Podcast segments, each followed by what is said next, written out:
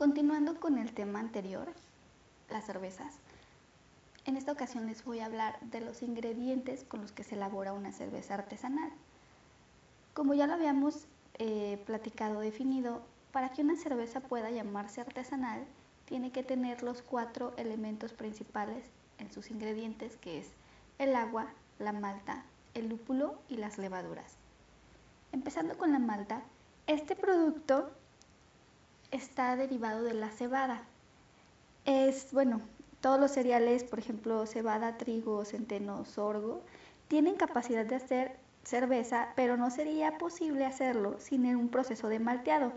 Este proceso se empieza con una cosecha de un cereal que después es remojado para germinarlo y la siguiente parte eh, consta de unas, aproximadamente unos 5 días en la etapa de germinación hasta que sale la raíz y cuando está lista se bombea aire caliente para frenar esta germinación. Eh, bueno, a esta parte se le conoce como secado y este, con, esto se, con esto tenemos la malta base para, para empezar un proceso de cerveza.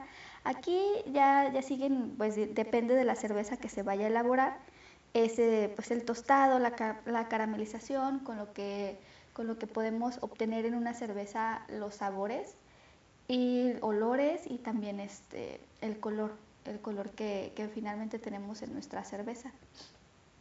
Después continuamos con el, lúpulo. Esta es una planta, es este, un conservante natural y pertenece a la, familia del cannabis. Para, bueno, de, entrada, para las, las flores del lúpulo eh, son secadas y de ahí se extrae la lupulina. Este es un elemento esencial para una cerveza, ya que aporta el amargor y los aromas característicos a la cerveza. Estos pueden ser eh, frutales, cítricos, herbales, además de otros. Eh, bueno, esta, además de, aportar esto, también se, agrega a la cerveza para protegerla de hongos y bacterias, porque ya, que tiene este, propiedades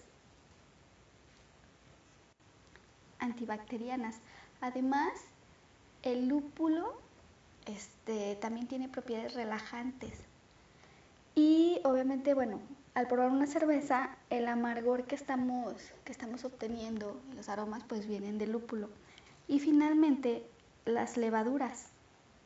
Este, hay muchísimas, muchísimas variedades de, levaduras y estos son microorganismos vivos que tienen una flexibilidad metabólica.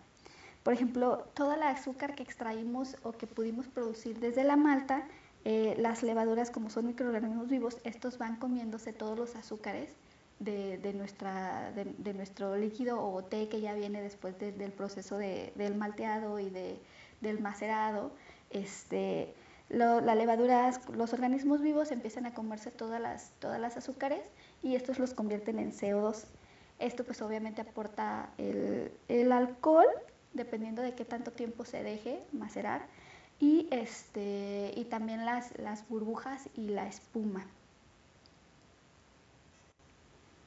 Así que con estos cuatro elementos ya sabemos lo que nos aporta cada uno a la cerveza. Obviamente el agua es el, el, ingrediente que, el principal y el que lleva más porque